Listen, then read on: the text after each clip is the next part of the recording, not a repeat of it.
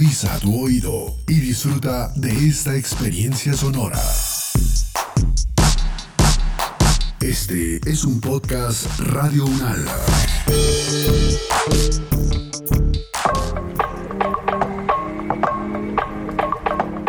Bueno, actualmente se entiende el autismo como una enfermedad mental y nosotros, nosotras estamos trabajando porque se entienda el autismo es una forma de ser que es parte de tu identidad, porque yo no puedo llamar a mi trabajo y decir no puedo ir a trabajar hoy día porque amanecí autista. No, no es algo que yo pueda sacarme de mí, ni algo de lo cual yo me voy a mejorar o me voy a curar, o algo de lo cual me contagié. No, es mi cerebro, es mi cuerpo. Yo nací en un cuerpo que funciona de esta forma. Esto es Alteroteca Podcast. Voces que hacen y deshacen la diferencia.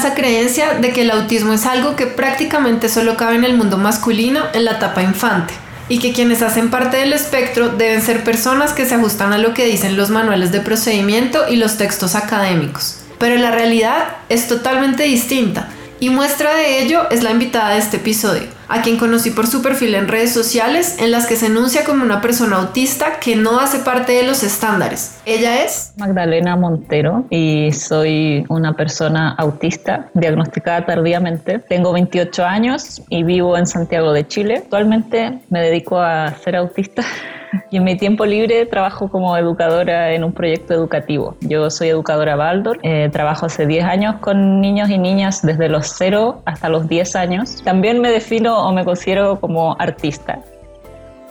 Vivir siendo autista sin saberlo.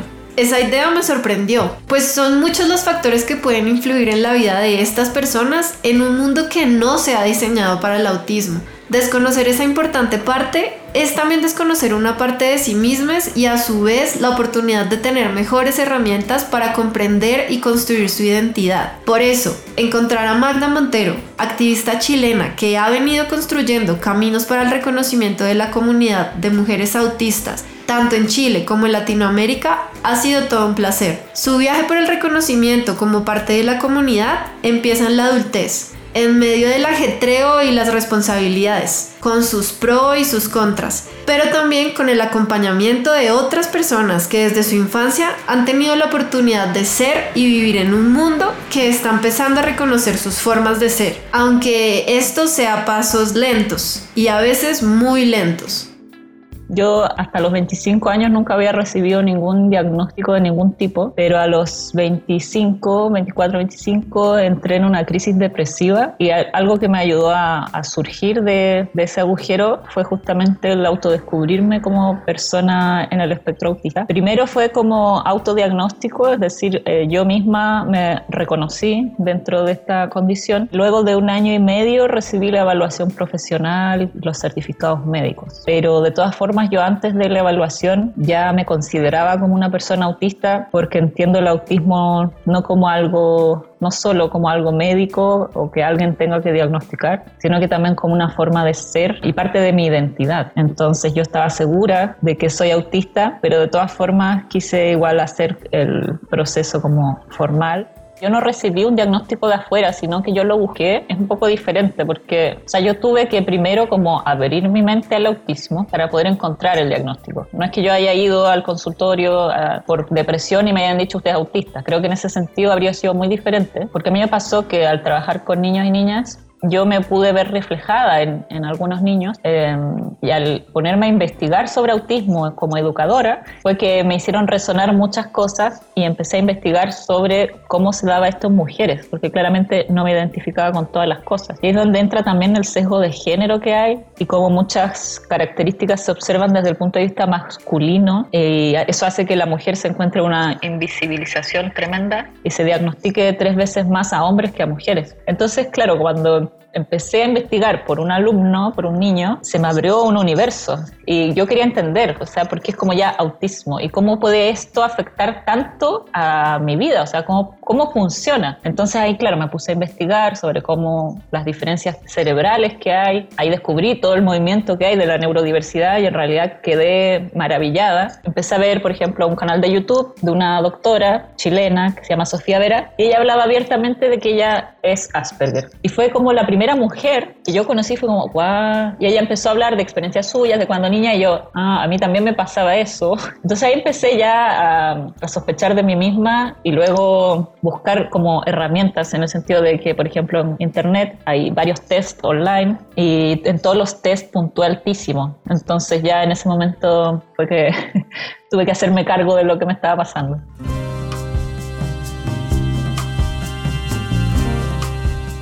Como yo recibí tarde mi diagnóstico, tampoco nunca recibí ningún diagnóstico, o sea, ni siquiera, bueno, de depresión fue el primero, pero yo de niña vivía una depresión infantil que nunca supe expresar, me sentía en una soledad enorme y me sentía también torpe, porque claro, uno tiene dificultad, o sea, yo tenía y tengo dificultad quizá para percibir esas eh, normas sociales que los demás aprenden de forma automática, a nosotros se nos tiene que enseñar todo eso de forma explícita y tenía muchas dificultades para expresar lo que sentía, tenía mucho miedo en realidad de expresar lo que sentía y vivía todos los miedos y angustias que, que, viven los niños en general. Ahora lo que sí me costaba era el colegio, era ser alumna en el sentido de tener que estudiar cosas que no me interesaban, prestar atención a cosas que no me interesaban, era algo muy difícil. Como que no ven que uno se está esforzando, sino que solo ven que te cuesta. O por ejemplo en teatro, yo no era capaz de hacer un ejercicio de improvisación, por ejemplo, esto en la adolescencia. O sea, también está eso de ya pon de tu parte, ¿por qué no participas? Y yo no era capaz de flexibilizar mi mente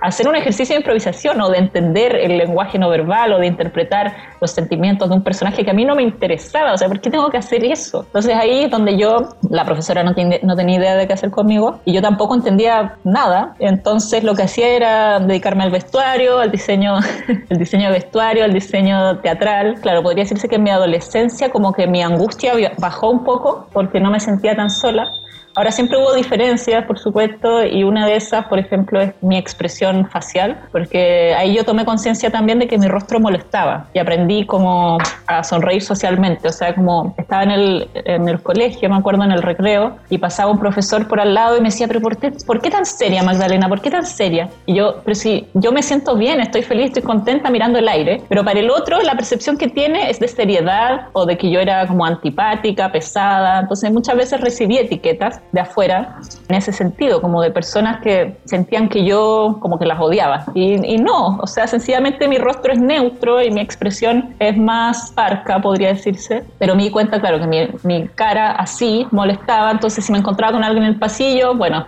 había que sonreír, porque si no la otra persona se siente incómoda. Entonces como que tuve que ir haciendo conciencia también de ese tipo de cosas. Reconocerse en plenitud. Como mujer autista, para ella fue un momento liberador.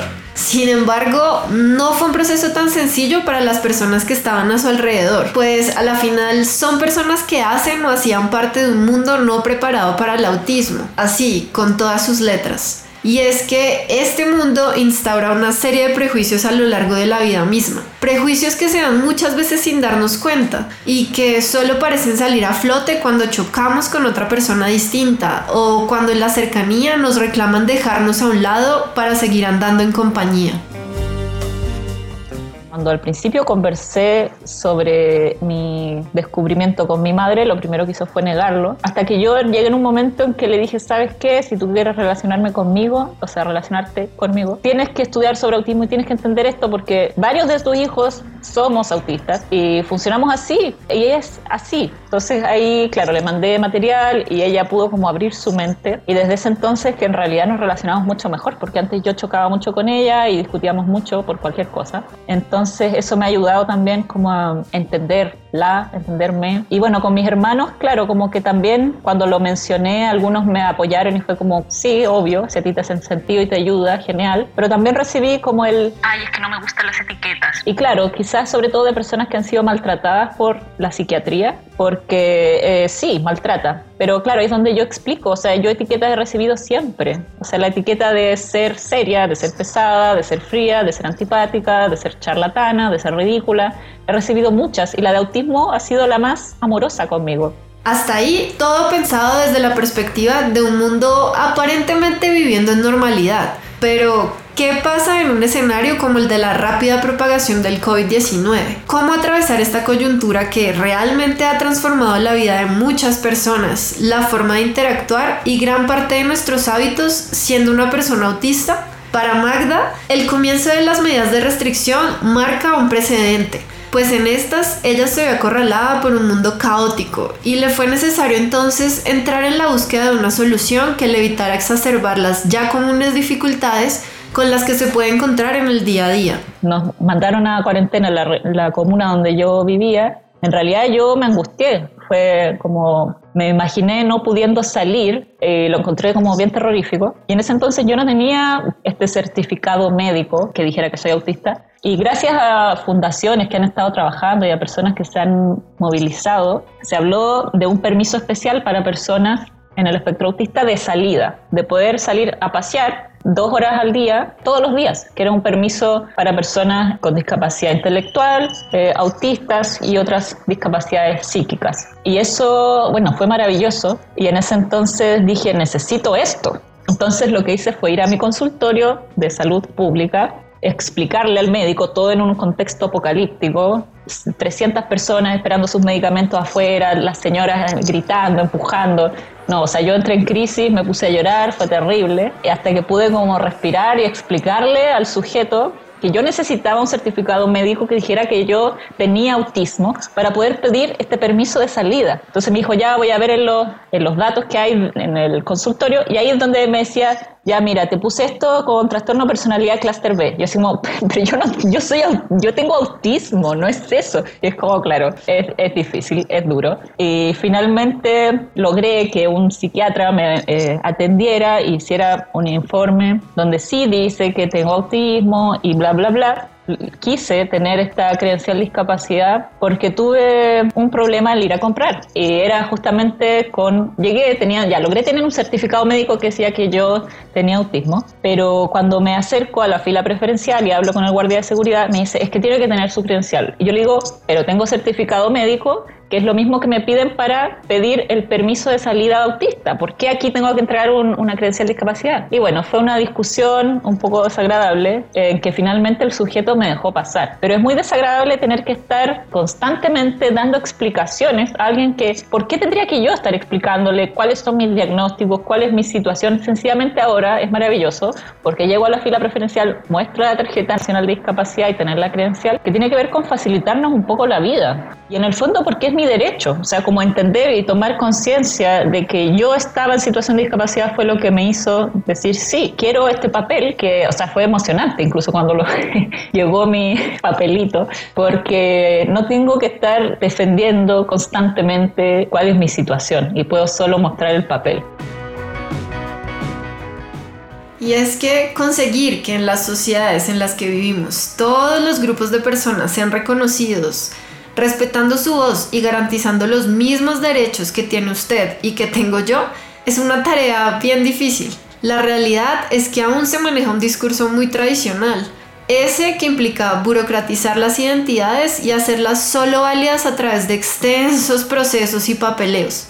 Esto, en resumidas cuentas, puede ser un acto violento y doloroso, pues parece una clara indicación de que es necesario fiscalizar lo diverso, y de ello no escapa la comunidad neurodivergente, quienes a pasos grandes tratan de abrirse su lugar desde un pleno reconocimiento de sus existencias. Nuestra sociedad está construida en base a la mayoría que podríamos llamar neurotípicos y están las neurominorías. La neurodiversidad como movimiento social las entiende como minorías sociales y ahí es donde se puede hacer un paralelo muy grande con el movimiento LGBTQ+, porque, o sea, la homosexualidad estaba en los manuales de salud mental hasta los años 90. O sea, eso fue hace 30 años. Es muy poco. Se consideraba que la homosexualidad era una enfermedad mental. Bueno, actualmente se entiende el autismo como una enfermedad mental. Y nosotros, nosotras, estamos trabajando porque se entienda que el autismo es una forma de ser que es parte de tu identidad, porque Yo no puedo llamar a mi trabajo y decir no puedo ir a trabajar hoy día porque amanecí autista. No, no es algo que yo pueda sacarme de mí, ni algo de lo cual yo me voy a mejorar o me voy a curar o algo de lo cual me contagié.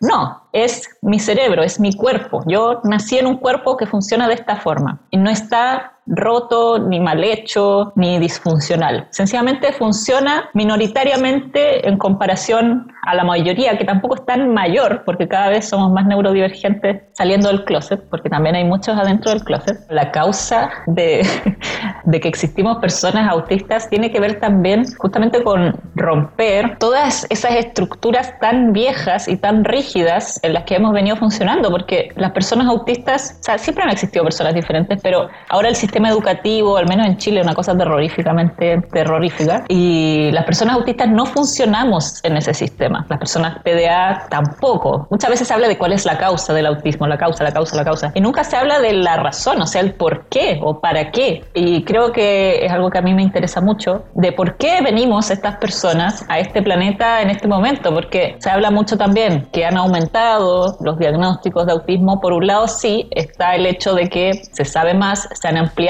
los criterios diagnósticos, eh, pero también puede ser que hayamos más, no lo sé. El asunto es que siento que el hecho de que existamos personas diferentes tiene que ver con construir también un mundo diferente. Pero aunque en este momento sepamos y comprendamos muchas más cosas relacionadas al autismo y no sea quizá un poco más frecuente conocer personas de la comunidad, la verdad es que hay mucho desconocimiento aún. Un buen comienzo podría ser entender que cada persona autista decide desde qué lugar reconocerse, sea la discapacidad, la neurodiversidad, ambas, o lo que sea que le haga sentir mejor. Al final, las demás personas solo debemos estar abiertas para ofrecerles posibilidades, perder el miedo de aquello que no conocemos o incluso creemos conocer y dejarnos guiar desde las mismas familias o personas autistas que se niega el autismo como situación de discapacidad. Y no es, claro, hay gente que pregunta, ya, pero el autismo es una discapacidad. O sea, es porque no estamos entendiendo qué significa el concepto de discapacidad, porque claramente el autismo no es una discapacidad, así como el no caminar con piernas tampoco lo es. La discapacidad no es un diagnóstico, es una situación y una relación que se da entre una persona y las barreras que hay en el entorno. Entonces, por supuesto que el autismo no es una discapacidad pero muchas veces las personas dentro del espectro autista estamos en situación de discapacidad, que tiene que ver con las barreras que hay alrededor. Además, sucede que el autismo tiene un estigma muy grande, o sea, como yo veo las cosas, para mí autismo es una linda palabra y hay muchas personas que autismo es como un insulto o es algo terrorífico, entonces, claro, como que también está ese proceso que supongo que tengo que poder entenderlo en algunas personas. Muchas veces los padres y madres hablan del duelo, de cuando cuando diagnostican a sus hijos. O sea, yo lo que menos sentí fue duelo cuando me enteré de, mi condición, porque lo que más sentí fue alegría, alivio y felicidad. Y entonces para mí discapacidad tampoco es algo malo, porque muchas veces la gente también lo asocia a algo negativo. Y ahí está donde nos tenemos que deconstruir. En el camino por reconocerse, Magda ha podido militar junto con otras mujeres autistas, que desde la colectividad han logrado visibilizar el lado femenino del espectro. En Chile, el colectivo Asper Girls es el primer colectivo, la primera agrupación 100% autogestionada de personas en el espectro. Entonces eso vino un poco también como a romper con lo que ya había, que son fundaciones de padres y madres, además que nuestra organización surgió eh, de la mano con el movimiento, o sea, en apoyo y siendo parte del movimiento feminista. Entonces, claro, acá en Chile hay todavía mucha resistencia. Eh, recibimos muchas críticas en un principio, porque ¿cómo puede ser que haya mujeres autistas feministas? O sea, eso no existe. O sea, si, si eres autista, no eres feminista. Somos mujeres, somos autistas, buscamos equidad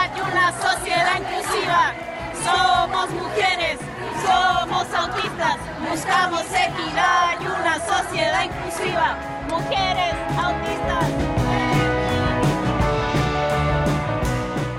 como que unas cosas y unos argumentos que no tenían ni un sentido. Y en realidad, claro, volviendo un poquito atrás, a nosotras nos pasó con Karina que quisimos ir a la marcha del 8M del 2019 por ir nosotras. Y dijimos, hagamos un lienzo para mostrarnos, digamos. Y el lienzo lo que dice es mujeres en el espectro autista presentes. Y en ese momento dijimos, ya, pero tenemos que firmar de alguna forma. Y a mí, bueno, alguien me había dado la idea y se me había ocurrido unir el símbolo de la neurodiversidad con el símbolo de, de lo femenino, de la mujer. Entonces así surgió el logo de Asperger y lo pintamos en el lienzo con los colores azul hacia el violeta, como transmuta agarrando ese azul que se habla tanto del autismo y el azul hacia lo que es como lo femenino, podría decirse. Y en ese entonces no teníamos la idea de hacer un colectivo, ni de hacer un movimiento, ni de hacer nada. Solo queríamos ir y expresarnos. Somos mujeres, somos autistas, buscamos equidad y una sociedad inclusiva.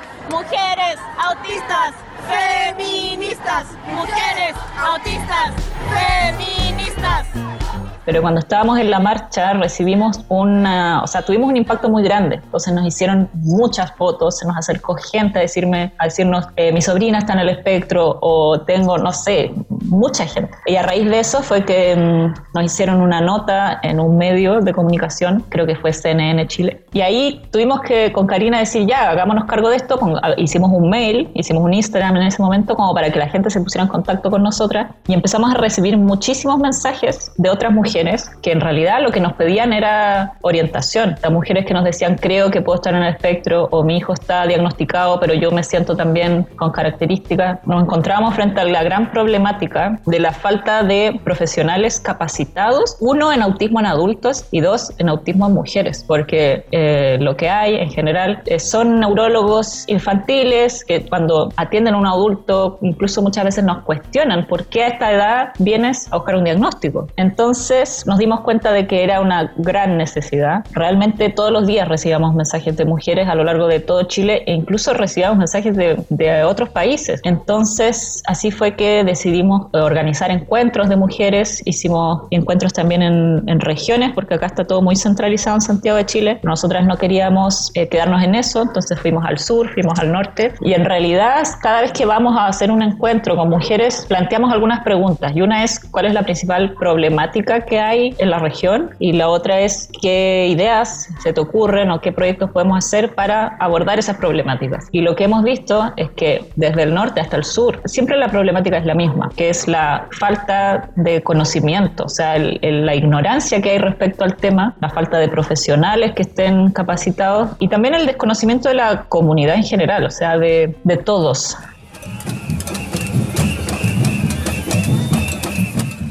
Durante el estallido social de Chile en 2019 se movilizaron personas de diversos sectores de la sociedad por un reclamo colectivo, pero el mundo vibrante de la movilización, con la presencia en las calles, las arengas de grandes colectivos, las puestas en escenas como batucadas e incluso las formas represivas de las fuerzas policiales, en realidad no son espacios ideales de movilización en donde tuvieran cabida las personas autistas. Bueno, justamente, claro, el 2019 fue un año intenso en- para Chile y nuestro colectivo ya existía cuando llegó octubre. De hecho, estábamos en, en Puerto Varas, en el sur, en un congreso de autismo. Bueno, fue todo muy fuerte, pero no quisimos restarnos del movimiento. También pasa que, que es difícil porque, por ejemplo, para el mismo día del 8M, había como 15 mujeres que me dijeron que querían ir. Finalmente llegamos 5, porque en el camino una iba saliendo y le dio una crisis de ansiedad, eh, la otra, etcétera. Entonces, no es fácil para nosotros, nosotras, nosotres salir a la calle y manifestarnos de la forma en que se suele hacer, que es con ruido, eh,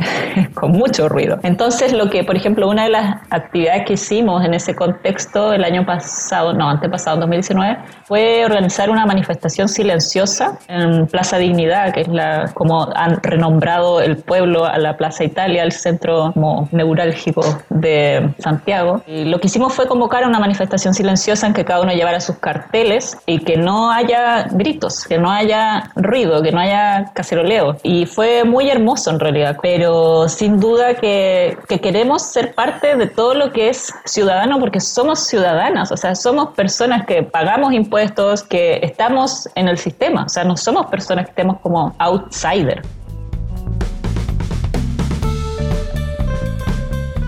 Magda en su camino se ha encontrado con formas de violencia que la invisibilizan o etiquetan, pero también ha encontrado una lucha que la dignifica, a ella y a otras mujeres con las que anda en compañía. Y nosotros también podemos acompañarla a ella al escoger informarnos y reconocer a la comunidad autista desde su propia voz distinta la narrativa que tienen los médicos o lo que uno puede encontrar en Google sobre el autismo de lo que dicen las mismas personas autistas, que creo que esa es la primera fuente a la que tenemos que ir, y porque es muy duro como se habla del autismo desde lo médico. Y no es lo único, también se habla desde, o sea, podemos hablar del autismo desde lo social, que es lo que se está empezando a hacer ahora. Y en ese sentido recomiendo mucho buscar personas autistas y, escucharlas y ver sus eh, videos, sus canales de YouTube. Eso a mí me ayudó mucho. Y sí creo que, que es importante o sea, en el sentido de que, ¿para qué? Lo más importante, que yo siempre digo, tiene que ver con la, con la aceptación, o sea, con aceptarse a uno mismo y para poder amarse en realidad y quererse, uno tiene que entenderse. O sea, como se dice, solo se ama lo que se conoce. O sea, tengo que conocer, si es que me diagnostican lo que sea,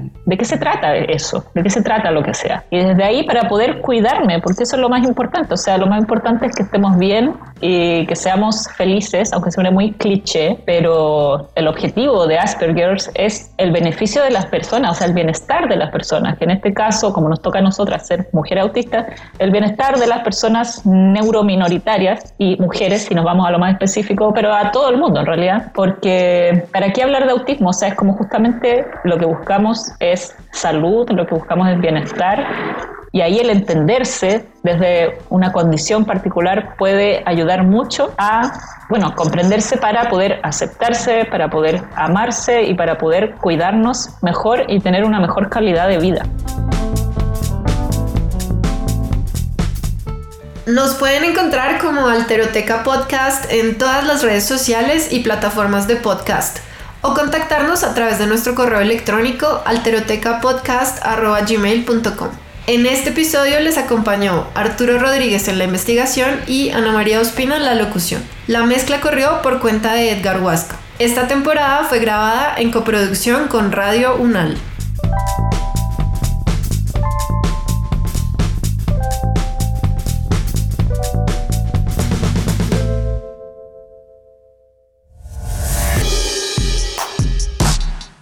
Las opiniones aquí expresadas son de entera responsabilidad de sus autores y solo comprometen a los realizadores de este podcast. No representan necesariamente el pensamiento de Radio UNAL ni la posición oficial de la universidad. Este y otros podcasts en nuestro sitio web podcast.unradio.unal.edu.co. Universidad Nacional de Colombia, proyecto cultural, científico y colectivo de nación.